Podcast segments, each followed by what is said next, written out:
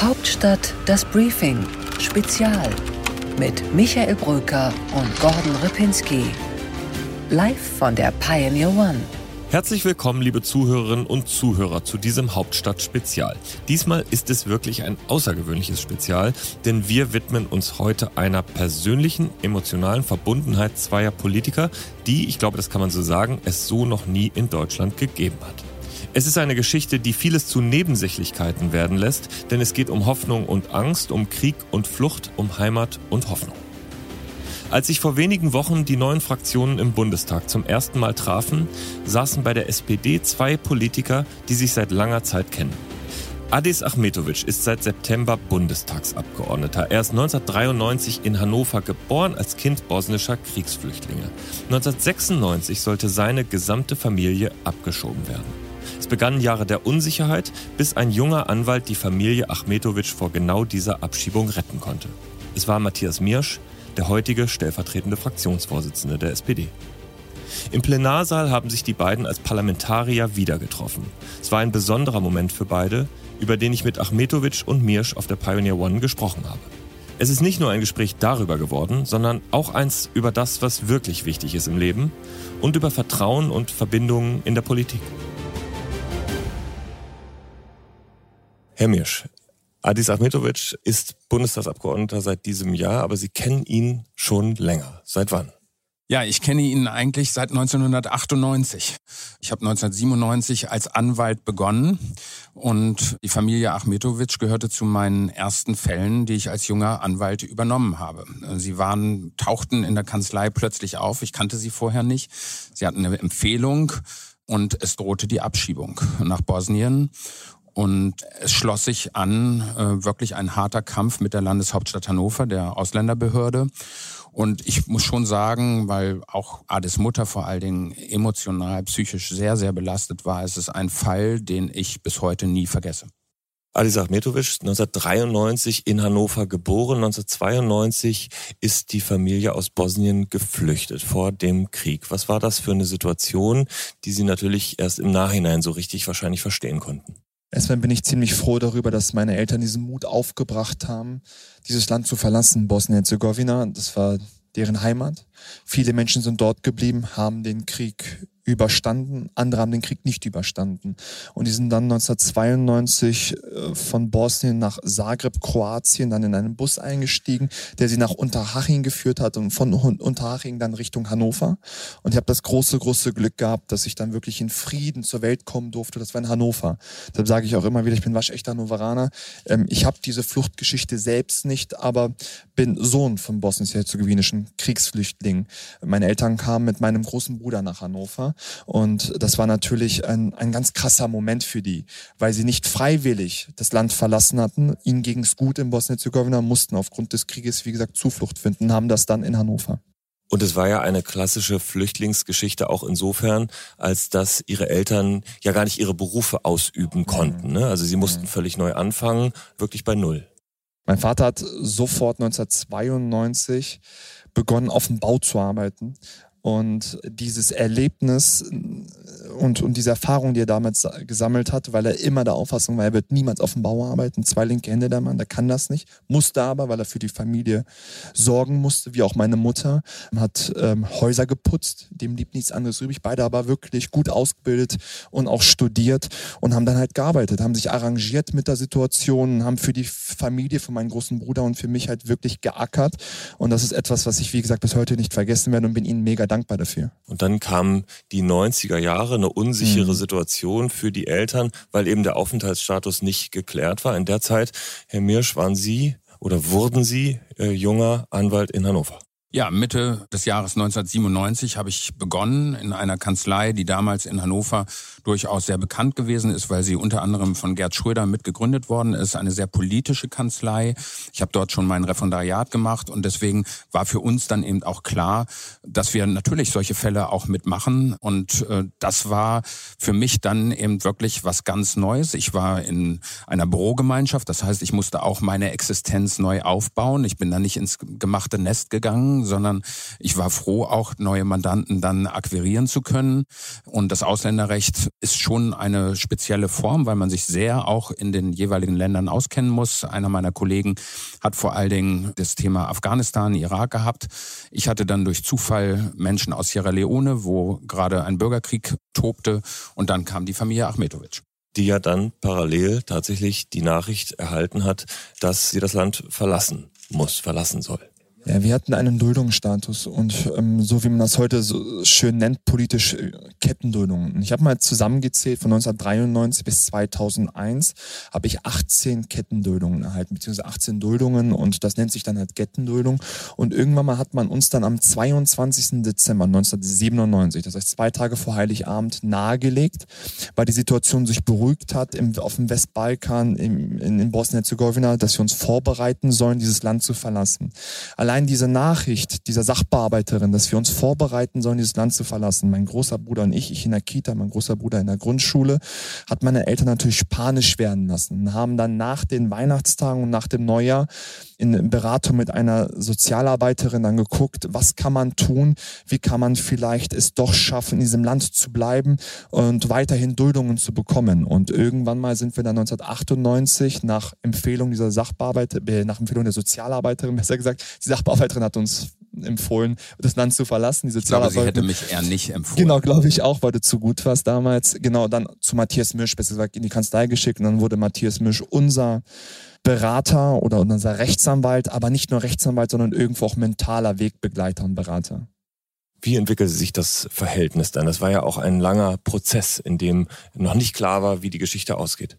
Ja, ich kann mich deswegen sehr genau dran erinnern, weil Ades äh, als damals Vierjähriger auch immer meistens jedenfalls mit dabei war. Die Situation in der Kanzlei, in meinem Büro war hoch angespannt, weil Ades Mutter, wie gesagt, äh, psychisch auch sehr, sehr angegriffen war. Das war im Übrigen mein Grund, wo ich immer wieder der Landeshauptstadt auch deutlich machen wollte, es gibt eine Härtefallregelung und diese Härtefallregelung in Niedersachsen sah ich passend auch für diese Familie, weil gerade aus einer Traumatisierung heraus mehrere Gesichtspunkte dafür sprachen. Und die Landeshauptstadt wollte das nicht anerkennen und wir hatten unzählige Gespräche, wo es auch um die psychosoziale Stabilisierung dieser Familie ging. Und ich weiß noch natürlich, wenn die Eltern weinen, dann überträgt sich das auch auf ein kleines Kind, was in der Kanzlei mit dabei war.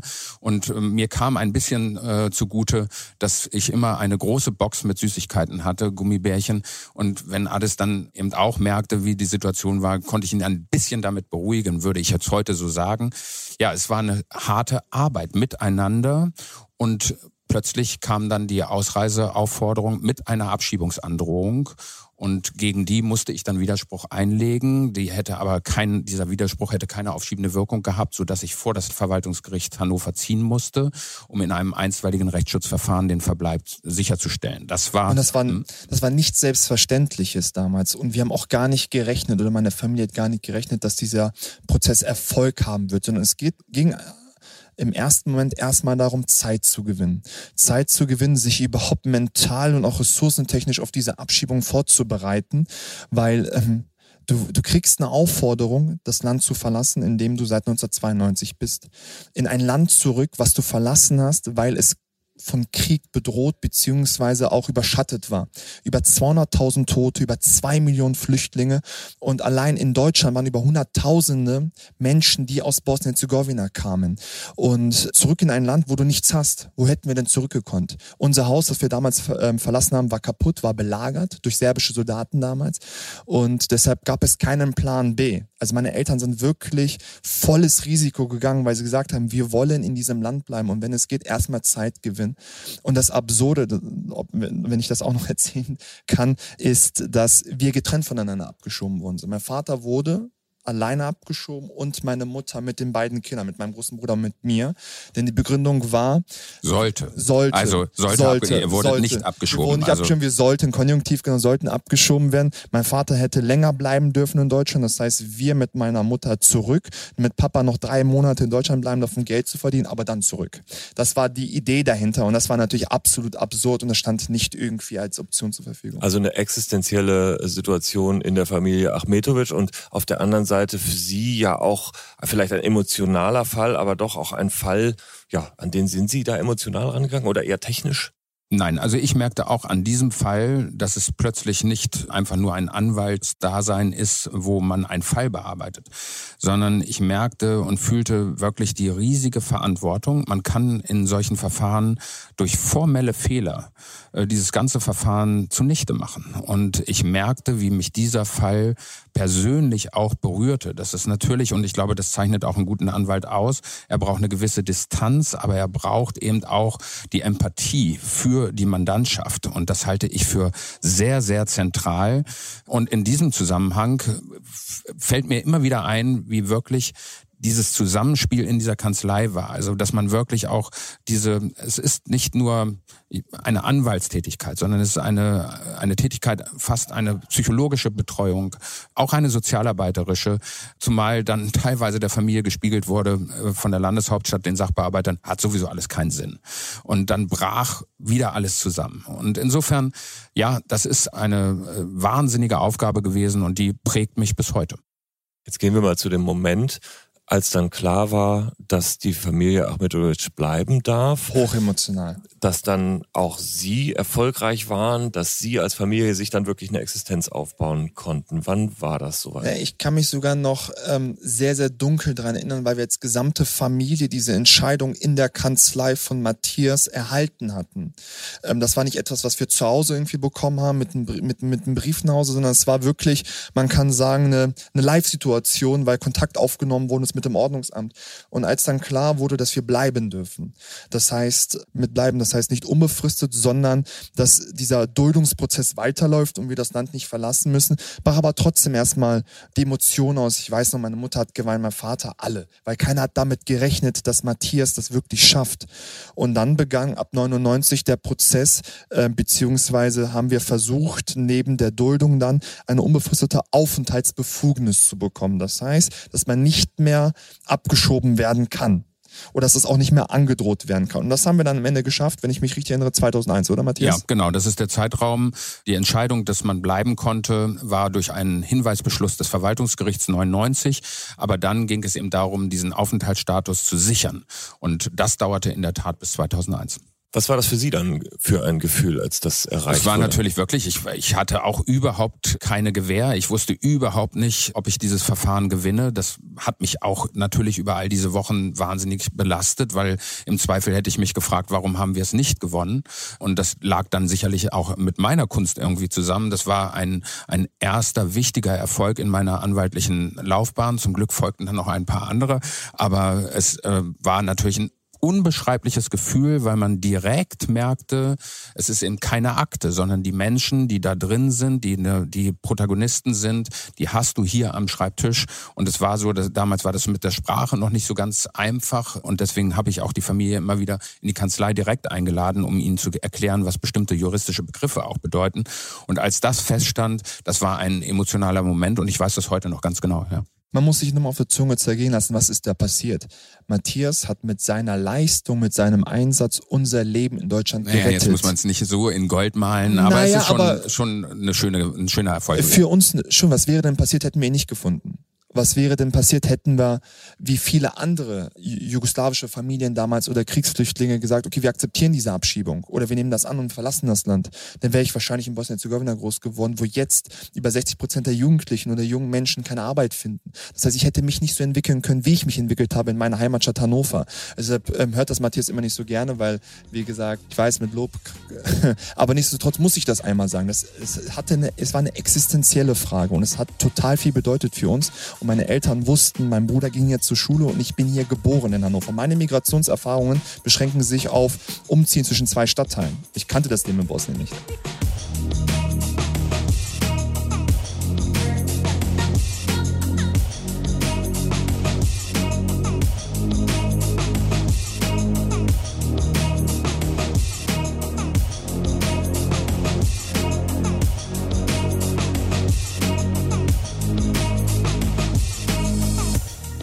Und an dieser Stelle würde normalerweise die gemeinsame Geschichte enden, äh, wenn es dann nicht anders genau. kam. Und bei einer Veranstaltung für neue Mitglieder der SPD Ihnen, Herr Miersch, auf einmal wieder dieser Name Achmetovic begegnet ist. Genau, ich war Parteivorsitzender der SPD in der Region Hannover und wir haben zweimal im Jahr Veranstaltungen gemacht für die neuen Mitglieder. Und äh, als Parteivorsitzender begrüßt man natürlich dann äh, persönlich und da waren so um die 20 Leute im Saal und alles kam dann, beziehungsweise ich begrüßte die dann auch namentlich. Und als ich diese Liste sah, dachte ich, also das kann eigentlich nicht sein. Achmetovic gibt's nicht so häufig. Und Ades war mir damals, also mit dem Vornamen war ich mir nicht mehr ganz sicher. Ich habe diese Liste auch nicht vorher gesehen, das war relativ spontan. Aber eigentlich dachte ich, das kann der Junge von damals sein. Und deswegen habe ich ihn angesprochen und habe gesagt, bitte, Ades, frag mal zu Hause, ob die mit meinem Namen irgendwie was verbinden. Weil sie es auch nicht beantworten konnten in dem Moment. Nee, ich war mir nicht ganz sicher, dieser Name Mirsch löste was in mir aus, weil der zu Hause total häufig Thema war. Aber ich konnte es nicht richtig zuordnen und einordnen. Deshalb bin ich natürlich mit diesem Auftrag dann nach Hause gegangen. Es war, glaube ich, 20 Uhr. Mein Vater war nicht zu Hause, Nachtschichtarbeiter. Seit 28 Jahren habe ich meine Mutter gefragt. Du Mama, kennst du Matthias Mirsch, den habe ich gerade kennengelernt beim SPD-Mitgliederabend. Und da wurde es plötzlich still und sie hatte voll die Tränen in den Augen gehabt und angefangen zu weinen. Und da ich so, warum meinst du, was ist denn los? Ich dachte, das war Schönes. Meinst du, ja, dank diesem Mann darfst du hier in Deutschland sein oder dürfen wir als Familie in Deutschland bleiben. Der hat uns damals rausgeboxt aus dieser ähm, Abschiebegeschichte. Und das hat natürlich voll was ausgelöst und gleich den Vater angerufen bei der Nachtschicht, ihm das erzählt. Mein Bruder war dann auch mit dabei und damit begann das Ganze irgendwie, dann dieses Wiedersehen. Und dann begann ja wirklich eine zweite Phase der Gemeinsamkeit, nämlich eine politische Zusammenarbeit. In gewisser Weise auf einem Niveau, dass, äh, dass Adis Ahmetovic 15, 16 Jahre alt war, Juso neu. Sie waren schon Bundestagsabgeordneter zu dem Zeitpunkt. Aber man, so stelle ich es mir vor, hat sich dann immer wieder gesehen. Ja, vor allen Dingen, also das ist ja, das vielleicht auch schließt sich da immer wieder der Kreis. Ich habe meine Jobs, die ich gemacht habe als Anwalt, aber auch als Parteivorsitzender, immer ganz oder gar nicht gemacht. Also ich habe Dinge dann auch niedergelegt beziehungsweise äh, runtergefahren und als Parteivorsitzender war es mir ganz wichtig, natürlich auch vor allen Dingen mit den Jusos ganz eng in der Region Hannover zu arbeiten und wir haben dann ein gemeinsames Projekt gehabt, ein Freifahrtschein im öffentlichen Personennahverkehr für, für junge Menschen. Das, dieses Projekt hat ADES äh, vorangetrieben. Das stieß erstmal nicht nur auf Wohlwollen in der Partei, in der Regionsfraktion, beim Regionspräsidenten damals, weil es viel, viel Geld natürlich kostete. Und dann war aber irgendwie klar, ich fand es super als Umwelt- und Klimapolitiker. Also war das dann das nächste große Projekt, was wir uns vorgenommen haben. Und das hat, haben wir dann letztlich durchgesetzt. Hatte so richtig Kampagnencharakter. Matthias war Unterbezirksvorsitzender, Vorsitzender der SPD in der Region Hannover. Ich war Vorsitzender der Jusos in der Region Hannover. Also der junge Pordon, kann man sagen. Und natürlich stand man auch ähm, in einem kritischen, konstruktiven Verhältnis zueinander. Aber dann haben wir dieses eine gemeinsame Projekt gefunden, was richtig Kampagnencharakter hatte, sind damit zum Wahlkampf gegangen, haben die Wahl gewonnen. Und ich durfte, weil Matthias es oder weil Matthias das Vertrauen auch hatte in mir, dann diesen Punkt auch verhandeln bei der Kommunalwahl in den Koalitionsvertrag mit der CDU damals. Und ich war erst 22 oder so. Das es ist nicht üblich, dass man einem 22-Jährigen das Vertrauen gibt und sagt, verhandel mal. Dann begann eine gemeinsame wachsende politische Karriere, wenn man so will, in Hannover noch einmal mit natürlich in verschiedenen Positionen, aber doch regional miteinander verbunden. Sie arbeiteten dann ja für Stefan Weil, den heutigen Ministerpräsidenten, Korrekt. Kampagne für ihn gemacht mhm. und wurden dann irgendwann Bundestagskandidat, nämlich im Jahr 2020. Genau, im August 2020 habe ich mich entschieden, Kandidat werden zu wollen. Bin es aber nicht sofort, sondern es gab einen Bewerbungsprozess, nachdem Kerstin Tag gesagt hat, also meine Vorgängerin, die arbeitsmarktpolitische Sprecherin war, sie macht nicht weiter, habe ich mich entschlossen dazu zu kandidieren.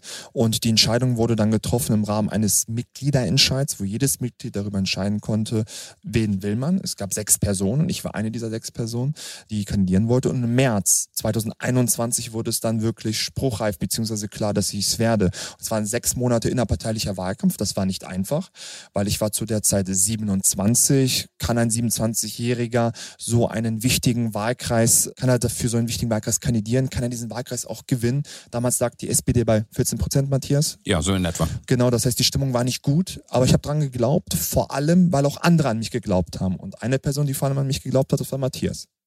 Wie haben Sie es wahrgenommen in dem Moment, diese Kandidatur? Ja, ich habe natürlich haben wir auch darüber geredet und äh, ich sage ganz offen, dadurch, dass ich dann ja schon dieses Raumschiff Berlin schon seit längerer Zeit kenne und das was mit Leuten auch machen kann, dass man schon, glaube ich, als junger Mensch auch gefährdet sein kann. Ähm, deswegen habe ich auch mit mir selbst gerungen, ob ich alles dazu rate, aber ich halte ihn für so stabil, er hat eine berufliche Basis sich aufgebaut, dass er das gut wuppen konnte und deswegen habe ich ihm dann auch dazu geraten und habe dann natürlich auch mich wahnsinnig gefreut, dass er der Kandidat wurde für diesen Wahlkreis und dass er dann natürlich auch gewählt worden ist. Haben Sie denn da eigentlich immer eine besondere, vielleicht väterliche oder äh, anderweitig definierbare Verantwortungsrolle für sich empfunden?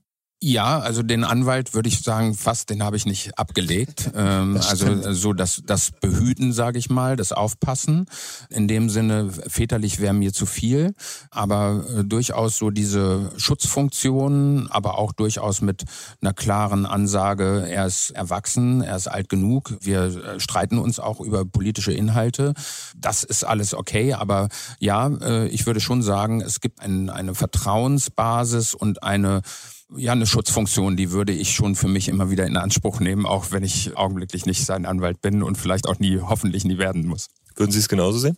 Naja, ich muss schon sagen, äh, es gibt wenig Personen, wo ich sage, wenn ich eine Entscheidung getroffen habe, dass, also ich bin total sturköpfig und ehrgeizig zugleich auch, das ist Stärke und Schwäche zugleich, muss man auch ganz offen sagen. Aber wenn ich eine Entscheidung getroffen habe, bin ich schwer von dieser abzubekommen. Und es gibt wenig Personen, die diese drehen können. Dazu gehören meine Mutter und politisch gesehen Matthias. Und das sagt, glaube ich, die Bedeutung.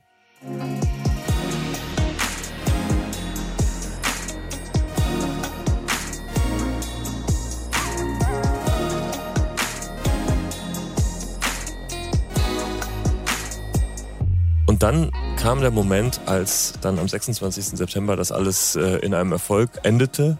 Bundestagswahl, wow, die SPD ja, wow. äh, gewann und, äh, und sie beide gewannen ihre Hannoveraner Wahlkreise. Und ja, wie war das dann? Wie ging es weiter? Naja, erstmal war es natürlich ein unbeschreiblicher Abend. Man muss ja auch sehen, das entwickelte sich ja dann wirklich kontinuierlich von Woche zu Woche positiv. Ganz anders als die vier Jahre davor, die ich jedenfalls selbst ja dann erlebt habe, wo man machen konnte, was man wollte. Und es war ein Riesentriumph für die SPD auch in der Region Hannover, alle vier Wahlkreise wieder direkt gewonnen zu haben. Und dann ging es aber natürlich gleich mit ganz organisatorischen Fragen los. Äh, beispielsweise, weil die Neuen keine Büroräume hatten, habe ich natürlich gesagt, alles überhaupt kein Thema. Du ziehst erstmal hier ein und kriegst die Infrastruktur von mir. Und das sind so alles Dinge, wo natürlich irgendwo dieses Verhältnis oder diese Beziehung dann auch weiter äh, trug. Ich habe Büroasyl bei Matthias bekommen. Es hat sich wiederholt. Nein, aber ähm, um, um nochmal zurückzukommen zu diesem Wahlamt, 26. September. Für Matthias war das jetzt der vierte Wahlerfolg in Folge, äh, Bundestag, mhm. vierte und für mich der erste. Und nur, dass man, also was das mit einem macht, ich weiß nicht, ob das klar ist wie mein Leben gestartet ist in Deutschland, 93. Da werde ich 2021 im März der Kandidat der SPD in einem der ja, attraktivsten politischen Wahlkreise Deutschlands, wo auch ehemalige Bundesminister kandidiert haben und Staatsmin äh, Staatssekretäre wie Gerd Andres beispielsweise und Kerstin Tag dann, wie gesagt, und darf dann Kandidat sein, gewinne das Ding mit 44.538 Stimmen. Das ist unfassbar mit 13 Prozentpunkten Abstand. Und der Weg dahin war deshalb kein einfacher, weil viele erstmal nicht an diesen Wahlsieg geglaubt haben, weil die SPD bei 14 Prozent lag. Und dann am Abend dieses Ergebnis zu bekommen mit der Familie. Und da kommt sowas dann wieder hoch. Und das Ganze hat sich dann bestärkt dann am 28. September bei der konstituierenden Fraktionssitzung im Plenarsaal, nicht im Otto-Welt-Saal, Plenarsaal deshalb wegen Corona. Und dann saßen wir auf den blauen Stühlen. Und diesen Moment müssen wir uns, glaube ich, noch einmal veranschaulichen. Das war die Fraktionssitzung nach der Bundestagswahl, wo es üblich ist, dass die ehemaligen da sind und die neuen auch. Also genau. es ist eine besonders volle Fraktionssitzung und sie beide saßen nebeneinander. Und was hat dann ein Matthias Mirsch gedacht, der diesen ganzen Lebensweg ja im Grunde genommen miterlebt hat? Ja, es war Wahnsinn, weil natürlich erstens äh, die Neuen aufgrund der Corona-Situation etwas äh, erlebt haben, was wir damals noch nicht erlebt haben. Als ich 2005 das erste Mal im Bundestag kam, wir haben die konstituierende Sitzung im Fraktionssaal damals gehabt und hier war es eben im Plenarsaal. Die blauen Stühle, die man immer aus dem Fernsehen kennt. Und als Ades dann gesagt hat, lass uns mal ein gemeinsames Foto jetzt machen, äh, ist mir auch nochmal so klar geworden, als man dann wirklich nebeneinander in diesem Plenarsaal sitzt, dass das eine Geschichte ist, die eigentlich, ja, die kann man sich nicht ausdenken, die ist einfach, ja, Wahnsinn. Eine Minute hatten Sie zur Vorstellung. Was haben Sie gesagt, Herr Achmetovic?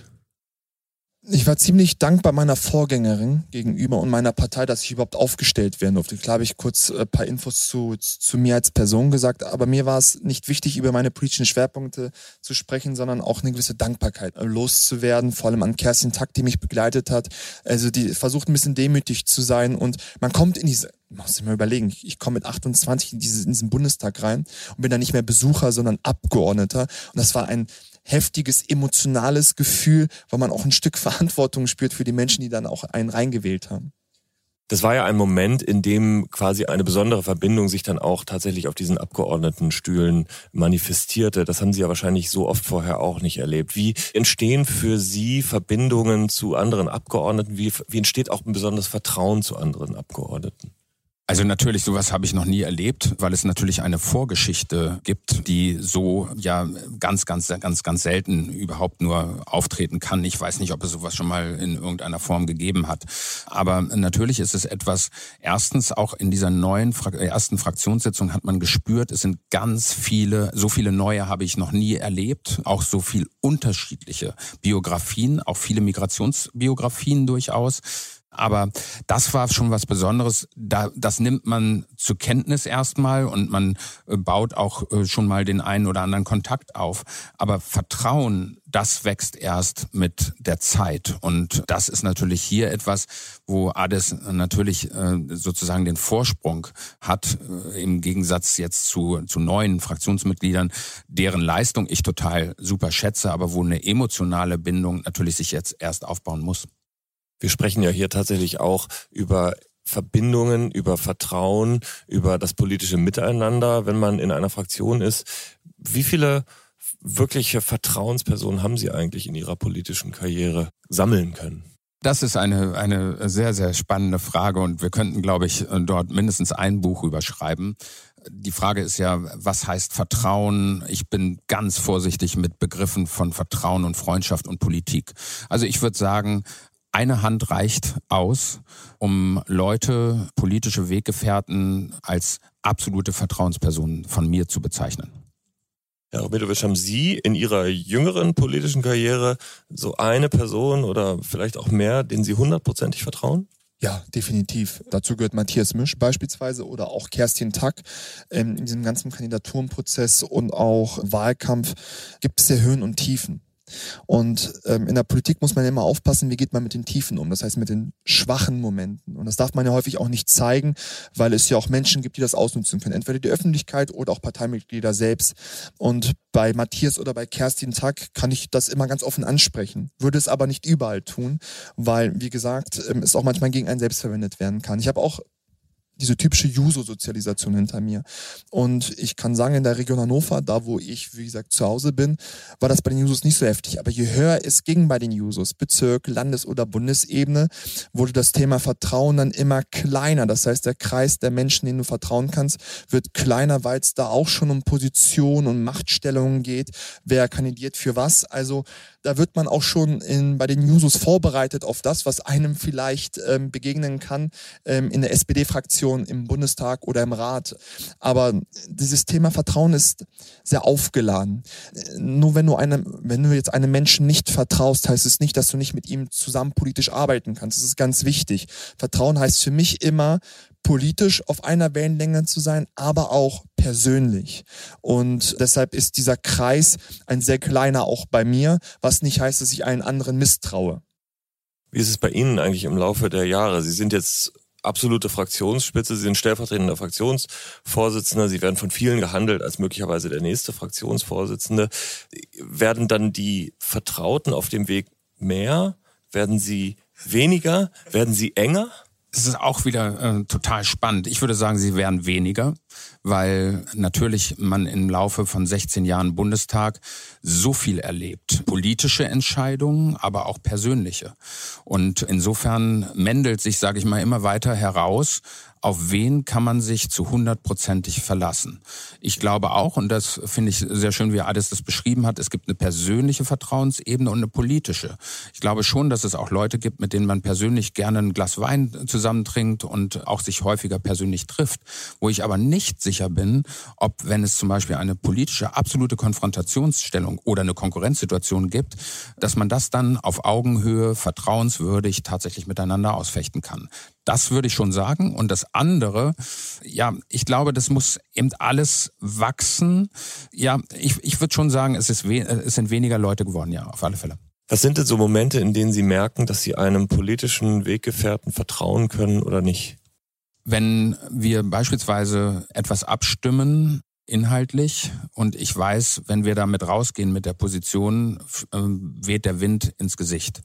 Dann ist die Frage, steht man dazu oder steht man dazu nicht? Steht man plötzlich ganz alleine dort oder gibt es Leute, die plötzlich äh, sagen, na, Populismus, der, der Wind, also drehe ich mich. Das ist die eine inhaltliche Geschichte, aber auch eine persönliche. Wir haben hier ja in diesem Berliner Raumschiff ganz häufig auch Situationen, wo Konkurrenzsituationen personeller Art äh, da sind.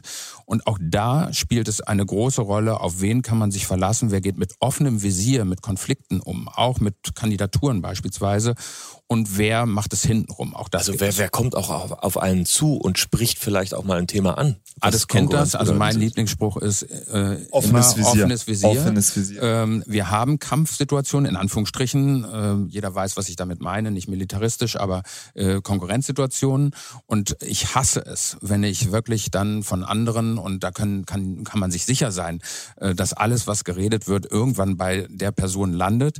Das kann ich überhaupt nicht ab. Und insofern insofern schätze ich die Personen, die dann auch offen sagen können, wie sie zu einem selbst stehen, wie sie sich selbst positionieren.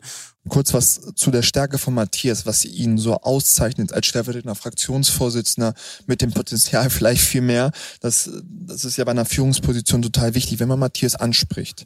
Sei es auch was Inhaltliches oder man will persönlich vielleicht den nächsten Schritt gehen oder für den Vorstand kandidieren, sagt Matthias einem immer direkt, was er davon hält. Und du äh, wirst nie die Erfahrung machen mit Matthias, dass du von Dritten hörst, er hat eigentlich eine andere Meinung. Und das ist total selten in der Politik. Und das ist mir auch so häufig schon vorgekommen, auf kommunaler Ebene, auf Landesebene, aber auch jetzt schon auf Bundesebene, wenn es darum geht, in der Fraktion, wer besetzt welche Ausschüsse beispielsweise, dass du dann plötzlich von Dritten oder anderen erfährst, die Person will eigentlich auch, sagt ja aber was anderes. Und deshalb ähm, ist das ein, ein, ein, ein Geschenk und, und auch ein Schatz, den er hat und woran man sich auch festhalten kann. Das schätze ich total an ihm jetzt als Politiker, mal weg von der persönlichen Ebene.